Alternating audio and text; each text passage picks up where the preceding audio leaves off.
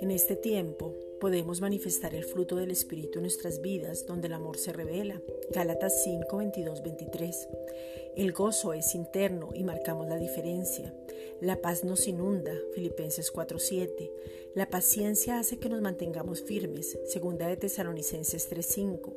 La benignidad nos hace ver a las personas en el Espíritu. Segunda de Corintios 5, 16. La bondad es de nuestra naturaleza y no pensamos ni hablamos mal de nadie. Efesios 5, 9. La fe es reconocer su fidelidad siempre, sabiendo que no es nuestra fe, sino la de Él en nosotros. La mansedumbre o la humildad hace que reconozcamos al Padre en todo, Efesios 4.2.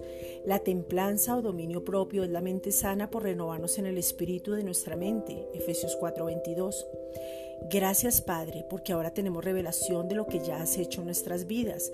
Nos podemos gozar en ti. Tenemos una vida sobrenatural. Recibimos las promesas porque todas las promesas están en Cristo. Efesios 1, versículos 17 al 23.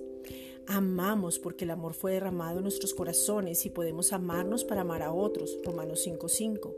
Maduramos en el amor y lo expresamos. Primera de Tesalonicenses 3:12. Nos podemos reír de lo porvenir porque sabemos en quién hemos creído, lo que tenemos, a quién le pertenecemos, quién nos habita y que ahora somos su habitación. Proverbios 31:25.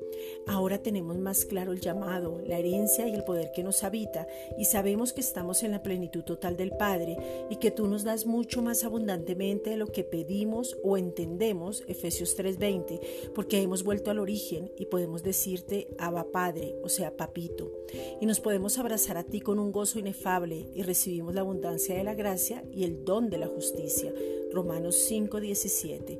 Gracias Padre.